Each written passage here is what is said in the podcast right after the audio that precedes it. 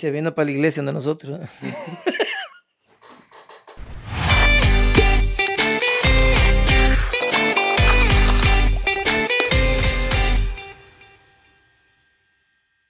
El tema de hoy.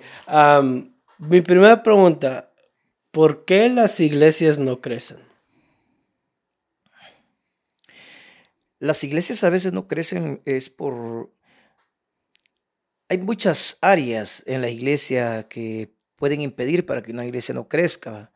Principalmente es eh, el amor en la iglesia, la unión, eh, el orden eh, y sobre todo la presencia de Dios. pienso que son puntos fundamentales para que una iglesia pueda crecer.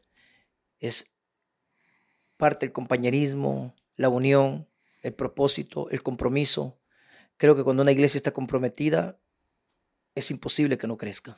Tiene mucho que ver también en lo que es eh, el local. El local tiene mucho que ver a veces porque hay personas, bueno, si no está en un buen lugar, como que a veces también eso impide el crecimiento. Crece, pero va muy despacio. Entonces yo pienso que el local sí tiene algo que ver, tal vez no, no mucho, pero sí tiene, sería un punto, un punto el cual se tocaría. Sería lo que es el local.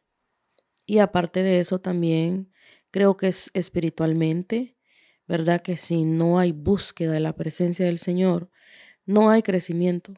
Recordamos cuando en la Biblia, ¿verdad? Nos habla del crecimiento, que José estaba en la cárcel. Entonces nosotros miramos que José estaba en la cárcel, pero dice la Biblia que todo, todo era bendito, o sea, él, él era bendecido. Entonces, si nosotros cargamos la bendición, pero también siempre tenemos que estar buscando la presencia del Señor, porque portamos la presencia del Señor. Y eso trae crecimiento. Amén. Y cuando usted dice local, eh, ¿se refiere al tamaño del local o dónde está el local? Porque... Creo que dónde está ubicado, porque a veces se mueve en lo espiritual, uh, ¿verdad? Cosas en las atmósferas, por ejemplo, nosotros antes teníamos en donde estábamos la, primera iglesia, recuerdo que había un, uh, un chamán, como le llaman a los que leen la mano, y era un principado muy fuerte el que había ahí, o sea, había, estaba gobernando algo fuerte, un gobernador, digámoslo. Y, y había mucha oposición, siempre había oposición, entonces a veces hay que ver los alrededores porque, ¿verdad? Claro, estamos para, para derribar todo eso, pero sí, llevamos una lucha bien fuerte. ¿Y por qué un líder o un miembro no crece? Pienso que el obstáculo más grande para que una persona no crezca es la disposición.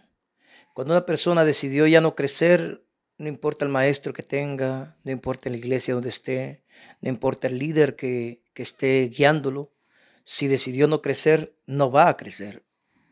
Pienso que es una parte fundamental. Y otra parte fundamental es que esta persona cuando tiene hambre por crecer, se disponga, se determine a crecer, se determine a crecer, que lo ponga como una prioridad en su vida. Pienso que es una de las áreas importantes eh, para que una persona crezca, que tenga el deseo y que lo ponga como prioridad en él y que busque la forma de crecer, porque si no la busca, pues se le vuelve casi imposible.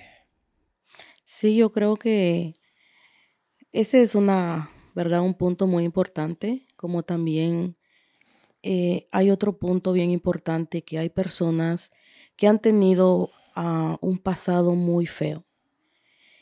Y ellos vienen luchando con eso. Entonces yo pienso que cómo se les puede ayudar es a irse liberando, o sea, una liberación.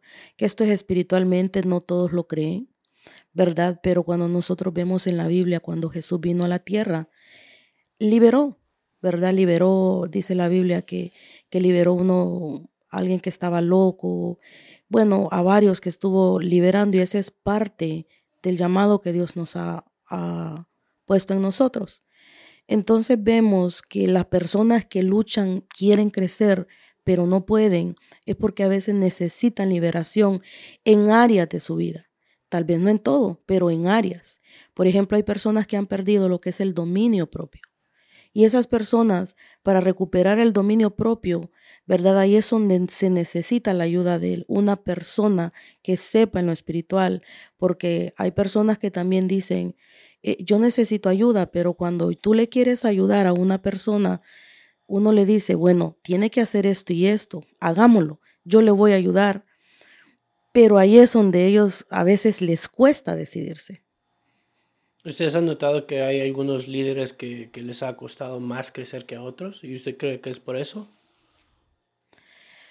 Sí, en parte sí, en parte no. Recordemos que cada uno tiene un llamado diferente, ¿verdad? Somos un cuerpo en Cristo y cada uno tiene un ministerio diferente. Entonces vemos que el Señor también tiene un trato con cada persona y hay personas que van acelerados pero hay personas que no, y eso no quiere decir que van mal. No, es que todo tiene su tiempo, dijo, ¿verdad? Eh, el hombre de Dios en Eclesiastés. Sí, sobre todo, como te dije, eh, o como dije antes, es la disposición de las personas. Porque cuando una persona no cree en ellos mismos, es importante que una persona que quiera crecer crea en él mismo, crea en ella misma. Porque si no creen en ellos, es muy difícil que, que los puedas ayudar porque no creen que tienen el potencial para dar más de lo que están dando. Entonces eh, es una área fundamental en una persona que, que, hemos visto que se han estancado, que han quedado, que, que, no pueden avanzar. Tal vez no es que no quieran, sino que no hayan la forma, pero pienso que parte es que no creen en ellos mismos. Es importante para una persona que quiere crecer, que tenga ese deseo y ese anhelo de crecer, eh, que crea que sí lo puede hacer y que sí se puede desarrollar mucho más de lo que, de lo que es. Y ahí es donde entra también el punto, ¿verdad? Donde entra, los pastores siempre miran más allá de lo que ellos están viendo. Exacto. Entonces, cuando tú le empiezas a levantar la autoestima a alguien, ahí es donde empieza a creer y entonces empieza a descubrir todo lo que tiene dentro. Y empieza a crecer. La idea de esta, de esta pregunta, de esta conversación, es cada vez que nosotros hablamos, yo he notado un enfoque que tienen de, de levantar líderes. ¿Por qué, ¿Por qué ese es el enfoque ahorita? Cuando me he dado cuenta que cuando uno estudia un poquito más a profundidad lo que es el, lo que las iglesias, lo que son empresas, lo que sea, hay una palabra que dice un tremendo conferencista que dice que todo se levanta y todo se cae por el liderazgo. Entonces, cuando una persona empieza a pensar como un líder, piensa completamente diferente porque eh, comienza a pensar no por que hagan por él, sino qué puede hacer por los demás. Y durante uno tiene seguidores y personas que no piensan como líder, esa persona siempre quiere o busca ayuda, necesita ayuda y, y, quiere ayuda y pide ayuda. Entonces siempre está con que le den, con recibir. Y cuando una persona cambia su mentalidad a mentalidad de un líder, ya piensa cómo puede dar, cómo puede servir, cómo puede ayudar. Y se ve y empieza a ver más allá de lo que pueden ver los ojos de una persona que es un seguidor. Creo que si todos tuviéramos la mentalidad de líderes, no se, no se lucharía tanto en las iglesias, no se, eh, no se trabajaría tanto en, en, en que la gente se comprometiera o que las personas se comprometieran, porque un líder es una persona comprometida. Y como digo, y como dice el gran conferencista que dice, liderazgo es influencia y un líder es un ejemplo. Y eso es lo que no, no, no, no queremos eh, muchas veces entender, que si pensamos y actuamos como líderes, seremos personas ejemplo a los demás y podemos influenciar a los que vienen detrás de nosotros para que puedan crecer. Así es. La verdad que eso es la mentalidad de un líder es más diferente. Siempre está pensando en dar. Que nosotros siempre estamos en dar a otro lo que Dios nos ha dado a nosotros. ¿Verdad? Siempre cada persona tiene algo que dar. Porque Dios nos llenó completamente de todo. Y eso es lo importante. ¿Y cuál, eh, una pregunta bien similar. ¿Por qué es importante tener líderes uh, contra miembros? No es que sea importante tener más o líderes contra miembros, sino que tener más personas con la mentalidad de líderes es por el compromiso, por la seriedad y porque una persona que piensa como un líder ya piensa, ¿verdad?, como para influenciar a los demás. Una persona que ya piensa como líder piensa hasta su vestimenta, su forma de actuar, su forma de hablar, su forma de hacer las cosas, piensa completamente diferente. No es lo mismo con un miembro que dice, no, pues voy a ir a la iglesia, se, se levanta y se basta con lo que estaba, estaba durmiendo, se viste como sea, no, no le, da lo mismo que piense lo que, lo que sea de él, de ella llega tarde, no tiene problema porque no le interesa, pero ya un líder piensa en disciplina, piensa en seriedad, piensa en compromiso. Entonces creo que cambiar la mentalidad de un miembro a un líder es sumamente importante para todas las iglesias. Todos los pastores deberíamos de trabajar en eso. Y sí, cuando nosotros nos vamos, nos vamos a la palabra, nosotros vemos que es muy importante. Cuando uno conoce el reino de Dios, ¿verdad? Y más si se le es, ha sido revelado, uno entiende que uno aquí es un embajador del reino de Dios y que tenemos que prepararnos así porque eh, tanto nuestra mente y en todo. ¿Por qué? Porque el embajador también viene a, ayudar a otros. ¿En qué parte? ¿Verdad? Cuando una persona se le revela, a esta persona empieza a agarrar a otras personas y atraerlas. ¿Por qué? Porque somos hijos de un rey. Tenemos que saber, hace, no hace mucho tiempo, pues yo di un mensaje, una enseñanza fue, ¿verdad? Lo que era el reino de Dios. El reino de Dios, está el reino de Dios, el reino de las tinieblas, el reino, e, el reino, ¿verdad? Animal, todo, o sea, todo es dirigido por reinos. Por eso nosotros tenemos que saber en qué reino estamos. Y el reino de nosotros es un reino celestial que tenemos que establecer en la tierra, ¿verdad? Y eso es muy importante.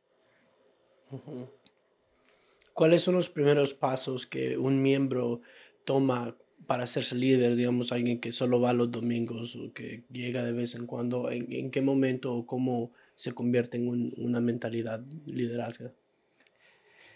Nos hemos dado cuenta que que las personas eh, llegan a la iglesia como por, muchas veces por una necesidad, ¿verdad? Por una situación que están pasando. Llegan por diferentes formas las personas a la iglesia. Pero cuando ellos empiezan a escuchar liderazgo y empiezan a eh, que la iglesia se mueve esto, se habla de esto, algunos se interesan por esto y quieren saber un poquito más. Pero ¿cómo logramos que un miembro eh, piense o se, o, se interese por el liderazgo. Primeramente tiene que nacer en la persona, nacer en él. Pero ¿cómo nace en una persona el deseo de ser un líder? Es que mire el ejemplo en otro. Wow, el hermano, yo lo admiro como es, cómo trabaja, cómo, cómo sirve, cómo hace las cosas.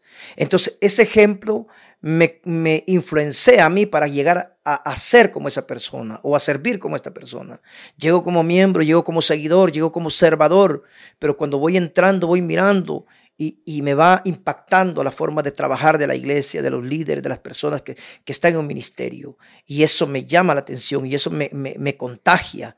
Y, y, es como las personas las podemos influenciar. Yo quisiera que todos en la iglesia pensaran como líderes, quisiéramos eso, pero sé que es un proceso, no es fácil, porque a unas personas que tienen años en la iglesia les cuesta pensar así, no digamos los que vienen nuevos. Entonces, lograr cambiar esa mentalidad es lo que más estamos ahorita trabajando para cambiar esa mentalidad que, que piensen ahora como líder y deseen ser líderes. Sí, yo pienso que las personas que van como por primera vez, los pasos a tomar, ¿verdad? Ellos, más que todo es que reciban el amor que hay en la casa. Amén. Que reciban todo el amor que hay acá adentro. Porque el amor echa fuera el temor y hay muchas personas que vienen con miedo a pasar lo mismo porque tal vez han sido heridas en otros lados. Amén entonces vemos nosotros que el primer paso es, e, es que reciban, a, o sea, que nosotros lo recibimos como un hijo, a darles ese amor y ahí conforme el tiempo vamos viendo, ¿verdad?, en qué áreas trabajar en ellos.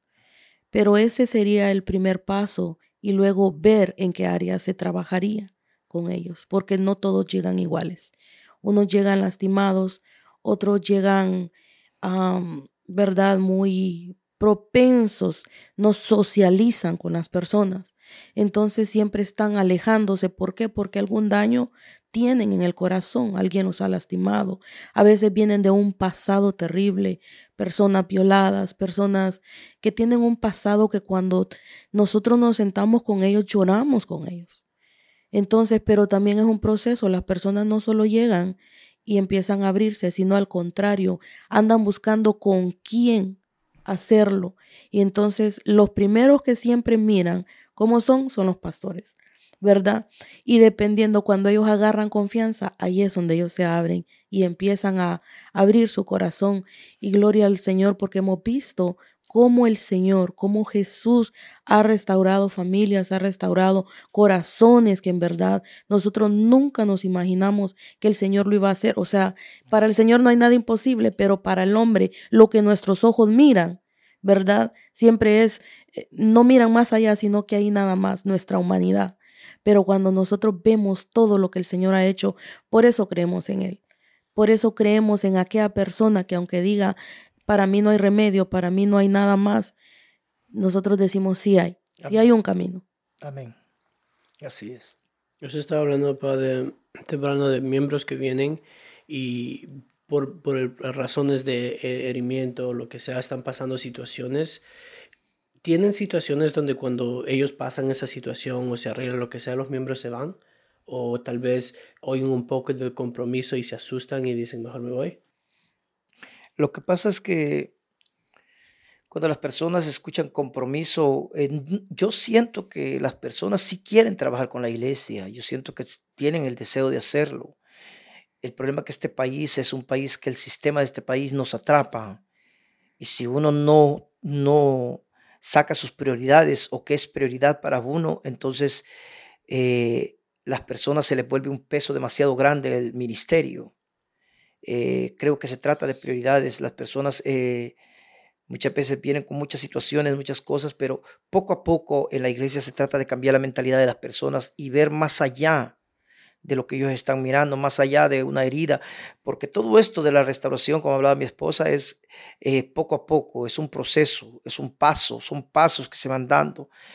lograr pasar a las personas a pensar diferente cuesta un poco, pero, pero sí se puede lograr, claro que sí. Yo creo que, que necesitamos despertar de, de las iglesias, no solo de nosotros, de todas las iglesias.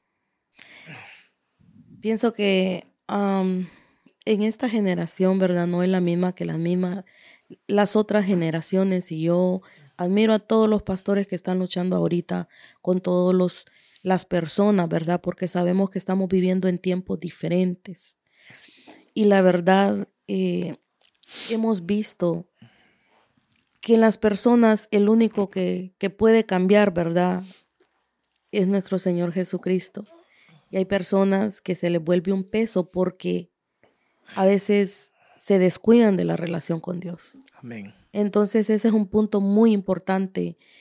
El Señor nos da una gracia que cuando tú haces tantas cosas en la iglesia, esa gracia es la que a ti no te, no te permite que sientas una carga. Pero cuando uno pierde la carga, pierde la gracia, entonces se le vuelve una carga. ¿Por qué? Porque ya no está bebiendo de la fuente que tenía que estar bebiendo. Y ahí es donde lo hacemos por nosotros mismos. Se vuelve ya una carga porque ya es en nuestra humanidad. Entonces, eso es lo importante, el no dejar la relación con Dios. Una de las cosas que usted mencionó es hablar de cómo ha cambiado las cosas desde que el Evangelio ha, existido. Cuando yo estaba vendiendo puerta a puerta aspiradoras, ah, siempre me contaban historias de cómo han cambiado las, las, donde uno toca la puerta ahora tiene una cámara. Y decían, antes podíamos venderles aspiradoras a cualquier persona, pero ahora que tienen la cámara, eh, cambió todo completamente, porque nadie va a abrir la puerta. Entonces ellos tienen que averiguar diferentes maneras de cómo hago que abran la puerta, cómo hago que hablan conmigo, cómo ustedes creen que el Evangelio va a cambiar ahorita ya que, que todo es redes sociales, que todo es diferente completamente. Sí, nosotros como cristianos tenemos que entender que el Evangelio no puede quedarse en el tiempo de antes, porque entonces nos quedaríamos aislados. Lo peor que podemos hacer nosotros es quedarnos en, el pasado y no entender que todo está evolucionando, que todo está creciendo, que hay formas ahora diferentes eh, de tomar eh, el evangelismo, de conectar familias. Antes yo me acuerdo que íbamos, tocábamos las, las, las, puertas y nos abrían muchas personas. Hoy no. Hoy tocas 20 casas y te abre alguna, porque no todos están ahora dispuestos, principalmente, pues nosotros que somos cristianos creemos que el sistema, el enemigo y muchas las religiones han dañado un poco todo esto. Entonces tenemos que buscar como cristianos estrategias de cómo podemos conectar las familias, diferentes formas de cómo llegar a, las, a los corazones de las personas, de cómo penetrar en el Evangelio sin tocar una puerta y que ellos puedan recibir el Evangelio, ¿verdad? En sus casas, dentro de sus, de sus casas, eh, por medio tal vez de las redes sociales, buscar la forma de cómo podemos evangelizar. Ahorita ustedes, ¿cuántos miembros tienen en la iglesia? Eh, es una de las cosas que a mí no me gusta contar, contar las familias. Eh, casi que nunca me he puesto a contarlas porque eh, no sé, como que una vez leí algo de, de, David, que David se puso a, censar al pueblo, a contarlo y recibió un castigo muy grande. Entonces, una de las cosas, pero sí creo que como, como iglesia, pues gracias al Señor hemos crecido, siento hemos crecido para la honra y la gloria del Señor. Ha sido un trabajo de todo un equipo, de verdad, un equipo hermoso que tenemos en la iglesia. Tanto ujieres, maestras, músicos, multimedia, todos los equipos, el eh, RAI, todos los equipos que son 10 ministerios, estuvimos sacando que son aproximadamente 10 ministerios lo que tenemos en la iglesia, han trabajado arduamente.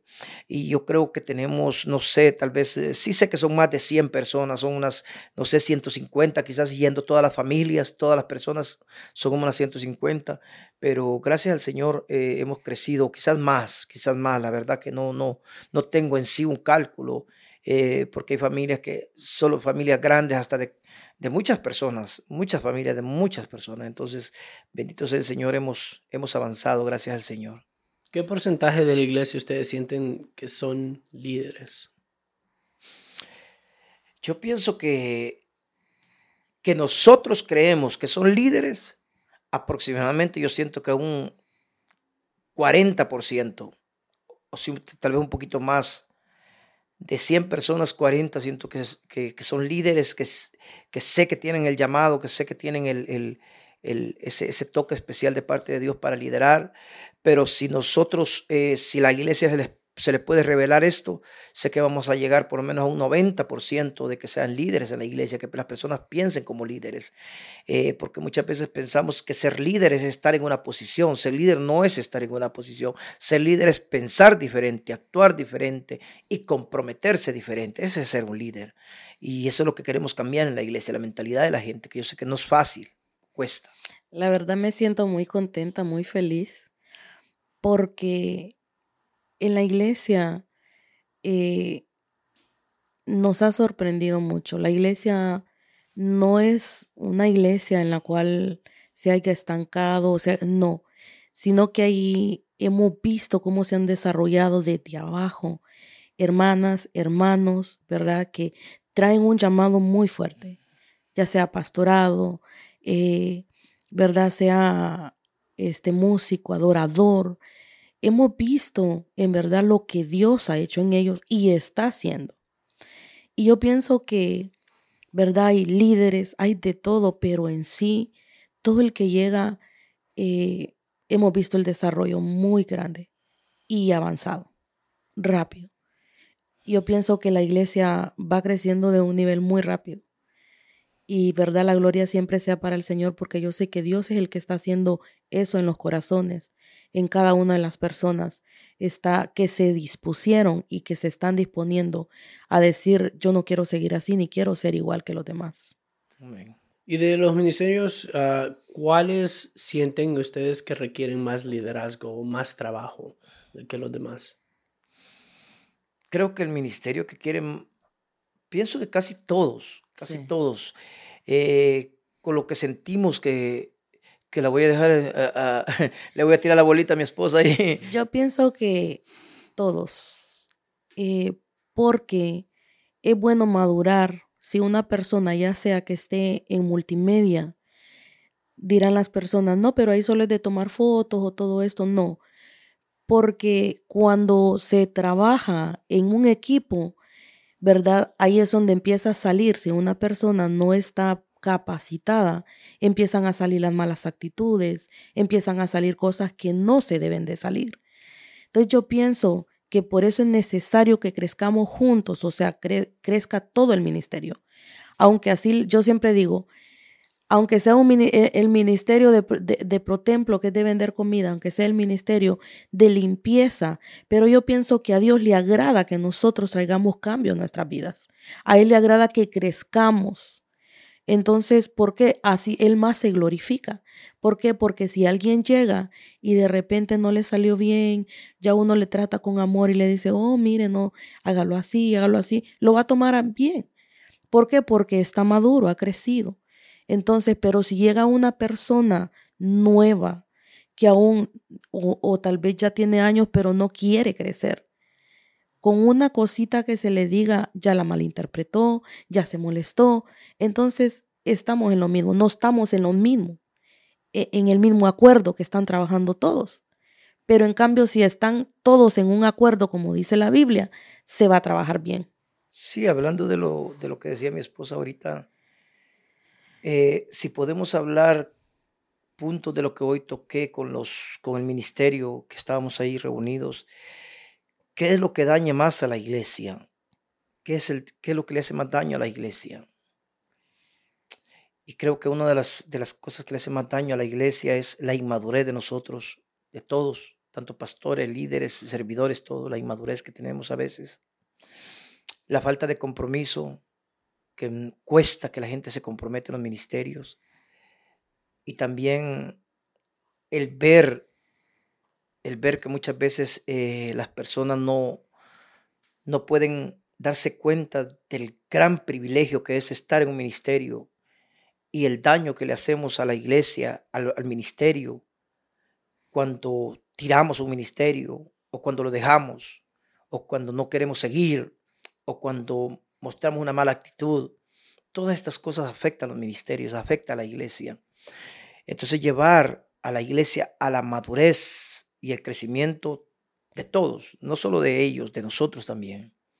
Es un trabajo eh, muy fuerte, muy arduo y, y, creo que lo vamos a lograr. Vamos por muy buen camino. Creo que la iglesia, a que tenemos ocho años de la iglesia, creo que hemos trabajado muy bien, creo que estamos trabajando lo mejor que se pueda. Eh, sé que vamos por buen camino, sé que están llegando familias que se están comprometiendo con la iglesia, familias que van a trabajar con nosotros, con la iglesia, y vamos por buen camino. Pero lo que más nos interesa de la iglesia es que la iglesia crezca, madura, madure, se comprometa eh, a que trabajemos juntos. Si logramos comprometer más del 50% de la iglesia a trabajar, esta iglesia nada ni nadie la podrá detener. Sí, yo pienso que también un, punto muy importante, ¿verdad? Para nosotros, para todos, y hablo en, en general, como hijos de Dios, es tener un buen corazón, un corazón humilde. Si nosotros tenemos un corazón humilde, nos vamos, ¿verdad? Siempre, siempre nos vamos a humillar delante de la presencia del Señor. Y vamos a buscar siempre de su rostro. Y todo lo que venga, ya sean problemas, siempre los vamos a superar. ¿Por qué? Porque en un corazón humilde Dios habita. Es muy importante siempre la unidad en la iglesia. Así es. Tengamos un mismo sentir, que es lo importante, que es lo que hemos hablado, lo dice el Señor, lo dice la palabra. Dice, nadie, nada los puede hacer desistir, dijo el mismo Dios, porque tienen un mismo sentir, un mismo pensamiento, y eso cuesta. Cuesta mucho que la iglesia entienda la visión, conozca la visión, se le revele la visión y que caminemos juntos remando hacia ese mismo lugar. Eso cuesta. El Señor ha hecho algo en uno. No es porque en verdad diga uno, no es que yo lo voy a hacer por caerle bien al pastor, a la pastora o a alguien, no. es porque lo hacemos para Dios. Yo dije, ¿por qué sacrificar lo que más vale en mi vida? Pero lo hice. Entonces ahí te das cuenta que tú amas sin esperar nada a cambio, pero tú amas sin pensar todo eso. Pero yo digo, pero ha valido la pena. Yo sé que Dios va a componer las cosas. Va a ir, las va a ir poniendo en su lugar. Y yo confío en el Señor que todo aquello que no se ha enderezado se va a enderezar porque su palabra dice que Él va delante de nosotros enderezando lo torcido. Entonces yo pienso que, que uno sacrifica cuando en verdad ya tenemos al Señor muy adentro. Hay cosas que no las podemos explicar, solo las hacemos. Así es. Y eso es lo que muchas personas todavía faltan y van en el camino. Sí. Cada quien tiene diferente revelación acerca del reino y creo que ahí está todo. Anoche predicaba yo eso de que digo yo, todas las personas tenemos diferente revelación del reino. A algunas personas se les reveló total el reino, a otras personas poco. Y así va, pero yo creo que llegará el tiempo que a las personas pues entenderán el propósito por el que fueron puestos aquí en la tierra. Eh, pero bueno, eso lo vamos a dejar para la próxima, porque aquí nos vamos a poner. Esa es para la próxima. Para la próxima vamos a dejar. Para la próxima les voy a decir. No, cálmese. ¿Qué fue lo que. lo mejor que sacrificamos? Y lo mejor que nos ha pasado y cosas así que podemos.